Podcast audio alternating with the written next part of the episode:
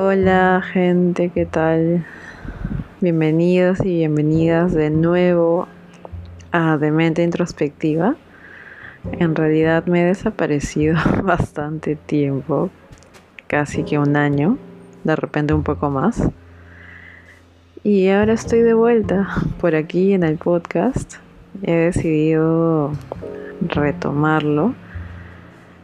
Y en realidad este este capítulo o bueno, este episodio va más o menos de contar la experiencia que he tenido porque claro, me desaparecí todo este tiempo.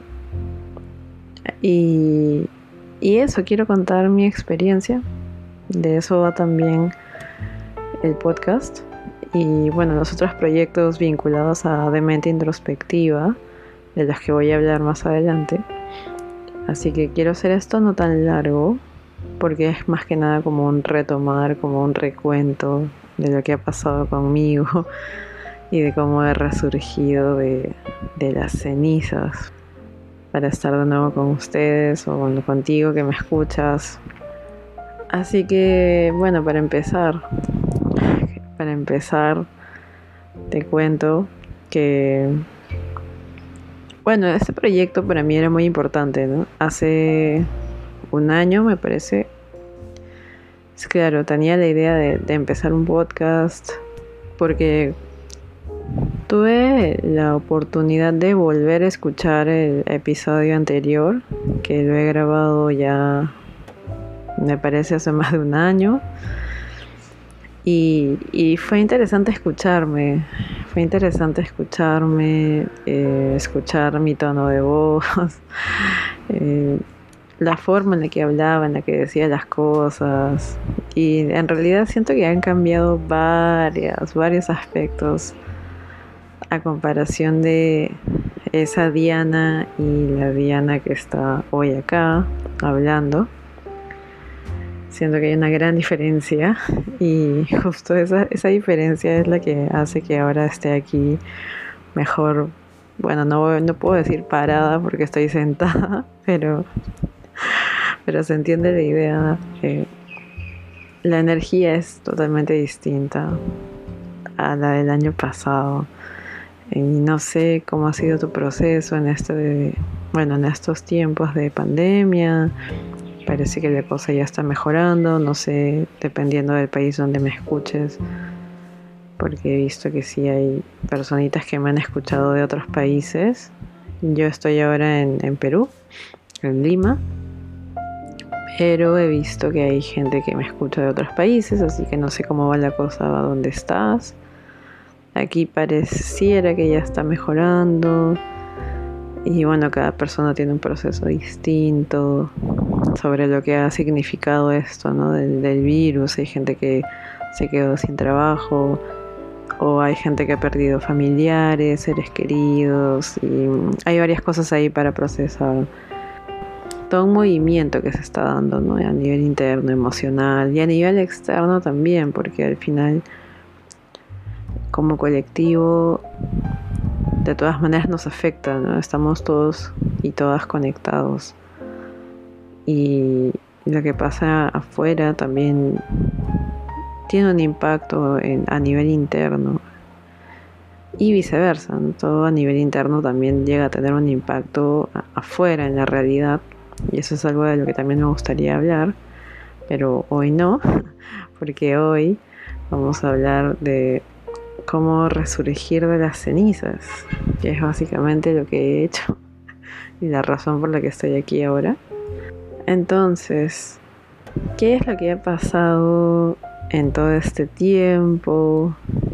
Como digo, eh, ha sido más de un año, de repente, no estoy segura si más o menos, pero sí ya ha pasado un buen tiempo y creo que para eso sería bueno empezar hablando más o menos de, de lo que es mente introspectiva, que igual ya lo dije en el episodio anterior, así que te invito a escucharlo de nuevo. Aunque sí es un poco largo, pero para hacer como una especie de resumen, de mente introspectiva es un blog en el que yo escribo y comparto mis experiencias de vida. Y la idea de este blog, bueno, cuando yo empecé a escribir, porque a mí me gusta mucho escribir, y me di cuenta de que escribir me hacía bien, o sea, me ayudaba a ordenar mis ideas, porque a veces la mente puede ser un poco desordenada y todo está como que ahí revuelto, y en cambio cuando lo escribes, aterrizas un poco lo que estás sintiendo, lo que está pasando, y es como si tuvieras una conversación contigo. Es como una conversación contigo eh, y lo plasmas en un papel. O escribes lo que, no sé, lo que estás percibiendo, si algo te molestó, si algo no te gustó. El escribir te da esa posibilidad de, de escribir, o sea, de verlo, de poder como leerte, escucharte un poco lo que está pasando ahí. Y eso fue lo que yo encontré en la escritura y ya lo hacía desde hace muchísimos años, o sea, cuando yo de repente me sentía muy frustrada o muy triste o enojada y no, no podía expresarlo verbalmente, eh, escribía y, tengo como en el Drive, en el Google Drive, tengo varios documentos, incluso de, de cosas que he escrito. Y es interesante a veces como leerme de cómo estaba antes y cómo estoy ahora. O cómo ciertas cosas me afectaban antes más de lo que llegan a afectarme ahora. Entonces, para mí la escritura siempre ha sido una herramienta como de catarsis, ¿no? Como terapéutica. Y de hecho lo es, ¿no? El journaling también es una herramienta muy terapéutica. Y es algo que incluso le recomiendo a la gente con la que hago acompañamiento emocional. Es una súper herramienta, así que de ahí surgió más o menos la idea de escribir, pero ya como para un público, por, así decirlo, para que alguien lo lea. Y también, como a mí me gusta reflexionar mucho, y bueno, ahí también va el nombre de mente introspectiva, porque la introspección tiene mucho que, ver con eso, ¿no? Con reflexionar, con, con ir un poco hacia adentro y, entender qué pasó ahí o qué pasa. Esa es la idea que vino en el momento hace ya varios años, porque el blog tiene ya varios años. Tuvo otros nombres, solo que no, no voy a ahondar en eso, porque siento que ya se va a hacer muchísimo más largo. La cosa es que como a mí me gusta mucho esto, ¿no? reflexionar y como sacarle un poco la vuelta a las cosas. Y ya con la práctica de yoga, con los conocimientos que tengo como psicóloga y terapeuta, entre otras prácticas que con las que he podido de repente eh, encontrarme en el camino de mindfulness, técnicas de respiración, hay tantas cosas que, que he probado. Y me gusta eso, como hacer una especie de mix de todo, ¿no? Y sacarle el jugo a todo. Entonces, la idea de, mente introspectiva como blog es esa, es como escribir mi experiencia y también sacar como una especie de aprendizaje de todo eso, ¿no? Por más que sea una experiencia muy dolorosa o triste o no sé, como de injusticia. Las cosas que pasan en la vida, ¿no? Creo que a todos y a todas nos ha pasado algo así, como experiencias que no nos dejan un buen sabor y como un sabor amargo a veces y es importante no quedarse, bueno, para mí, ¿no? Desde mi perspectiva, es importante no quedarse con ese sabor amargo, sino poder darse cuenta o bueno, darnos cuenta de ¿qué puedo aprender de eso que pasó? ¿Qué puedo aprender de esta situación que no me gustó?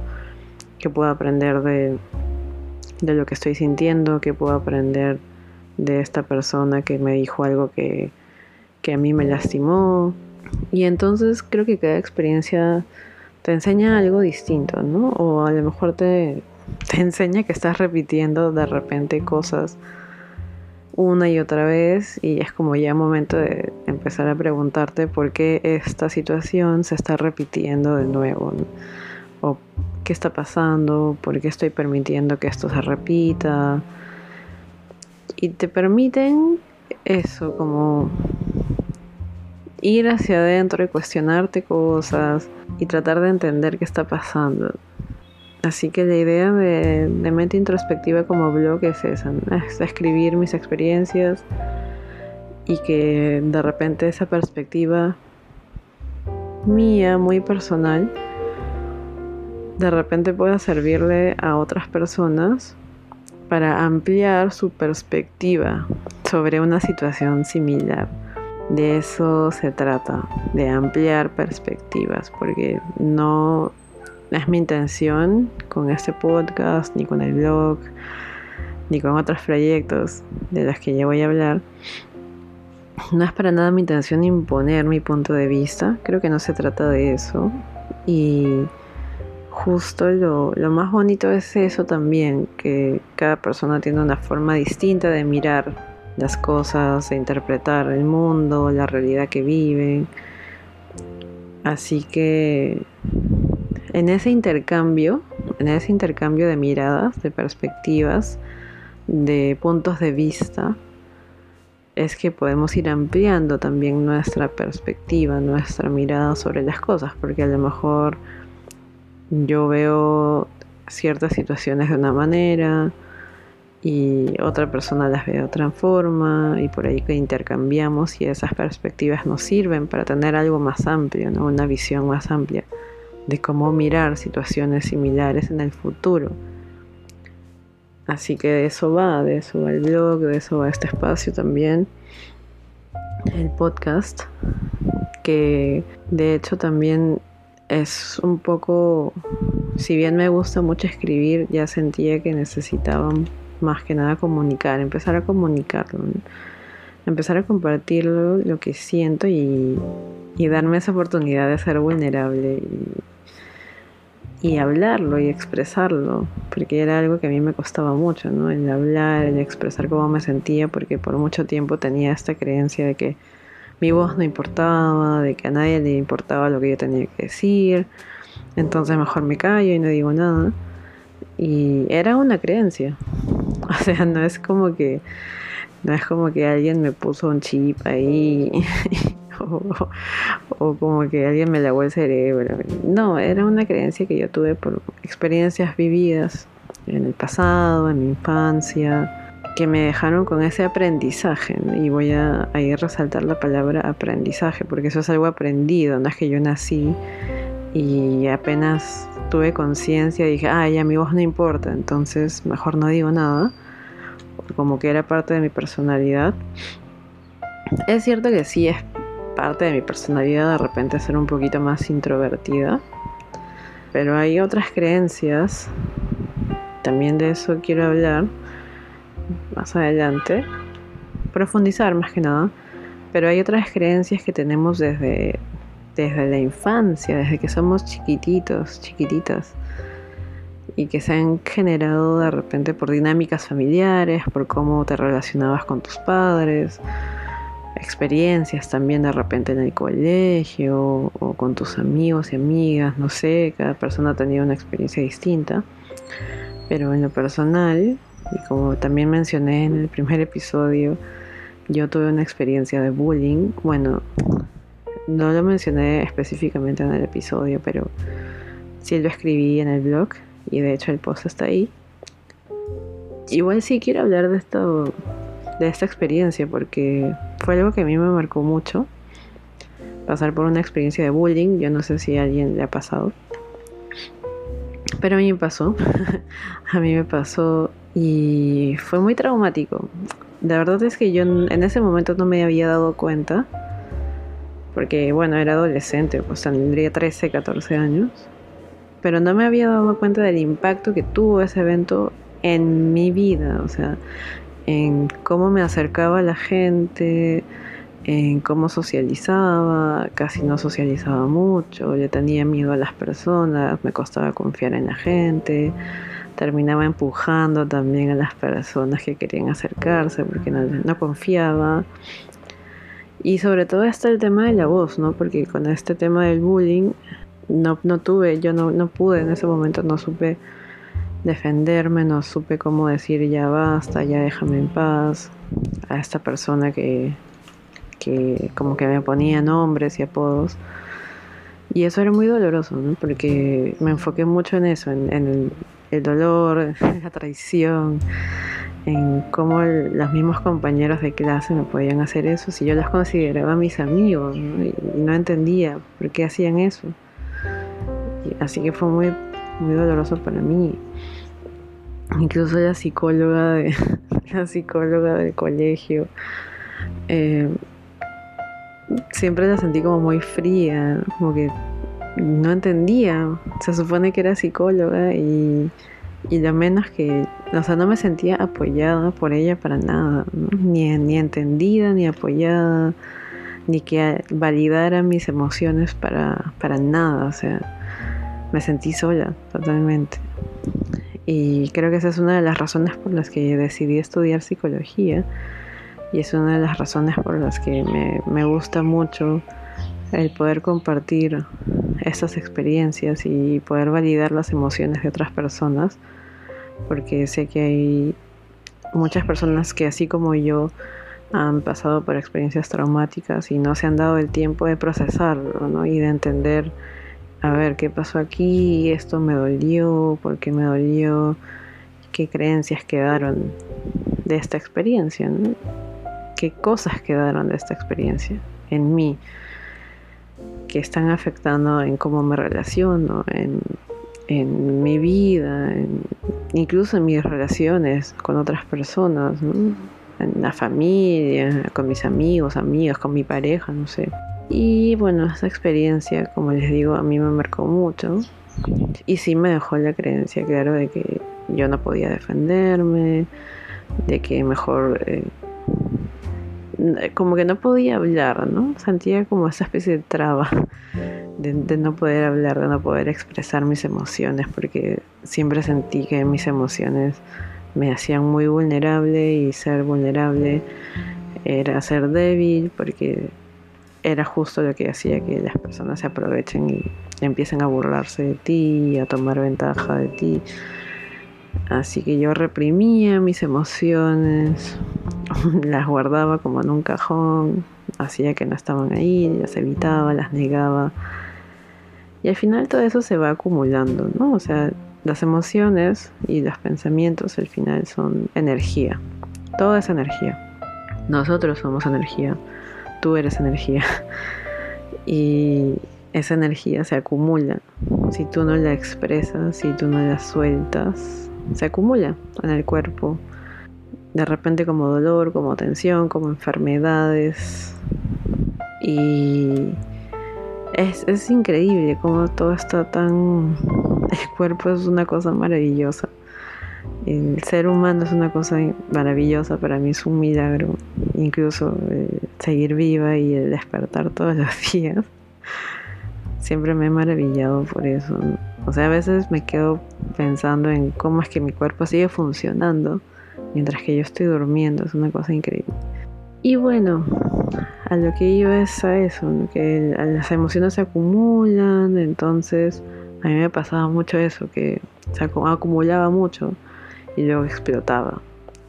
Y en ese explotar, bueno, a veces terminas diciendo cosas que lastiman a otras personas o haces cosas que de repente no te sientes muy orgullosa de haberlas hecho o dices, pero ¿por qué hice esto? ¿Por qué actué así? ¿Por qué dije esto? Y, y eso es algo aprendido, como decía, es como un programa que ya se queda instalado luego de alguna experiencia traumática. Hay ciertos programas, el cerebro es casi como una computadora. Eh, hay varios modelos, de hecho, que plantean eso.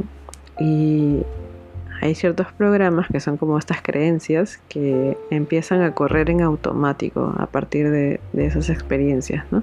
Como partiendo de mi experiencia de bullying, de repente, ah, no me puedo expresar, mejor no digo nada, nadie me entiende, nadie me quiere, bla, bla, bla, bla, bla. Todas esas creencias que no son ciertas, que solamente son creencias, empiezan a correr en piloto automático. Y eso hace que yo empiece a, con esos programas, vaya así por la vida, con miedo, sin querer relacionarme de forma muy profunda con la gente, porque no sé si me van a lastimar o no, serán buenas personas o no o si me van a dejar, por, no sé, creencias también heridas de abandono, de tantas cosas que a veces pasan en la vida. Y eso fue lo que pasó y estaba todavía muy a nivel inconsciente.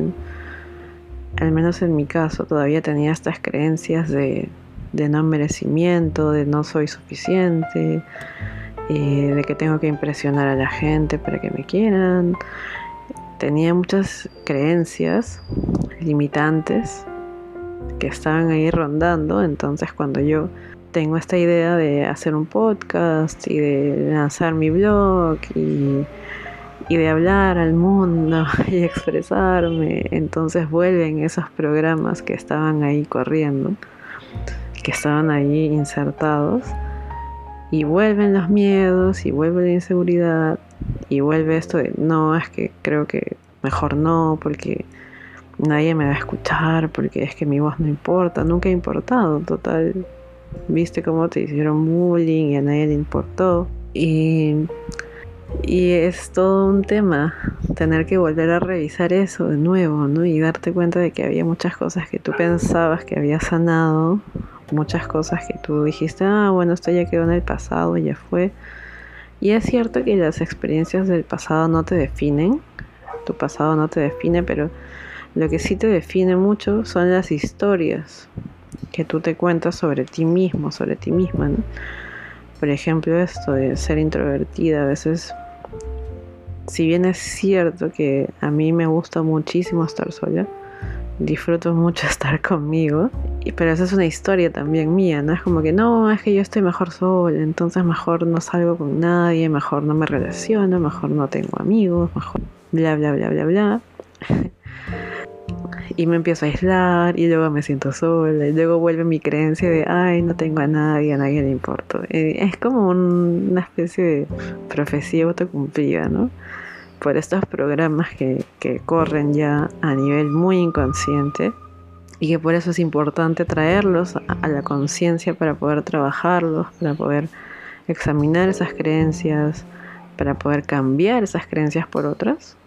Porque si hablamos del cerebro, de la mente como una computadora, hay programas que ya no sirven.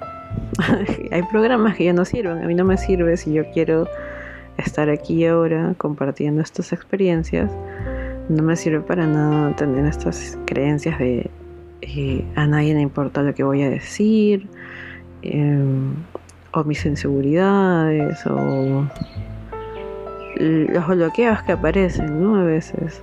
A veces es el mismo ego también protegiéndote, diciéndote, no, no lo hagas porque si sale mal, entonces, ¿qué vamos a hacer? No, no voy a saber qué hacer, no, no te voy a poder proteger. Así que es trabajar esas ideas, esas creencias y darte cuenta de que, de que eres un ser valioso, importante, solo por ser tú mismo y tú misma, no porque, no porque tengo un podcast, no porque tengo un blog, no porque gano bastante dinero al mes, o porque no gano entonces no soy valioso, no. Yo creo que justo ahí empieza el amor propio, ¿no? Con el autoconocimiento, con el darte cuenta de, quién eres y de cuánto vales y de que ese valor no tiene nada que ver con, con lo que otras personas digan o piensen de ti. Y eso, teniendo en cuenta el episodio de bullying, era algo que para mí quedó muy marcado, ¿no? Que ese valor que yo tenía como persona dependía mucho de las otras personas, de otras, bueno, sí, pues de otras personas y de cómo me trataban y de, de qué pensaban de mí y entonces no quería caerle mal a la gente y por eso hacía lo que todos querían, me olvidaba de mí. Pero justo en ese volver a mí misma, en conectar conmigo de nuevo, con mi cuerpo, con mi feminidad incluso, con mi energía, conmigo, ¿no? Con lo que yo quiero hacer y darme cuenta de eso y de quién soy, es justo lo que me permite estar de nuevo aquí ahora, porque ha sido todo un proceso súper largo de sanación emocional, de conocerme más a mí misma, de entenderme, de entender cómo funciono, qué creencias están corriendo, qué programas estoy corriendo y cómo empezar a cambiarlos por unos nuevos, por nuevas creencias. Afirmaciones positivas, o sea, hablarme, tratarme bien a mí misma. Eso es lo que me permite estar aquí ahora, porque si yo hago esto es porque a mí me gusta mucho el el tema de validación emocional, el tema de la psicología. Me gusta muchísimo el poder compartir mi experiencia y que eso le sirva a otras personas, o ampliar perspectivas, y el decirte que eres un ser valioso, importante, solamente por ser tú, solamente por existir. El hecho de yo poder estar acá y decirte eso sea que me creas o no, pero te lo digo, eres valioso, eres importante solo por ser tú. Eso es lo que a mí me tiene acá. Fuera de si te gusta lo que digo, no, lo que piensas de este espacio, no, si te gusta o no te gusta. A mí me gusta hacer esto. Y esa es la razón por la que estoy acá, esa es la razón por la que escribo en el blog. Así me lean cinco personas. Lo hago porque me gusta porque esa es mi propuesta personal de vida, es a lo que aspiro, es lo que quiero hacer, quiero motivar a la gente, quiero inspirar a la gente y decirte que si yo he podido superar tantas cosas de las que ni siquiera te he contado un pedazo, así el 20, 10% de mi vida, que ha sido ese episodio de bullying, pero todos y todas hemos pasado por tantas cosas y no nos hemos detenido, creo yo, a procesar todo eso que está pasando y si esas experiencias han tenido como una especie de huella, ¿no? Como han dejado esos programas corriendo inconscientemente. Entonces mi idea es esa, es como que poder de repente darte un poco de luz y, llevar a la conciencia todo eso que, que a lo mejor no te has dado cuenta, que sigue ahí, que todavía duele, que todavía no quieres soltar y como te digo, no se trata de, que yo te diga, bueno, ya suéltalo, o bueno, tu pasado no importa. Sí, sí importa. Es todo un proceso y esa es mi intención, es acompañarte en este despertar.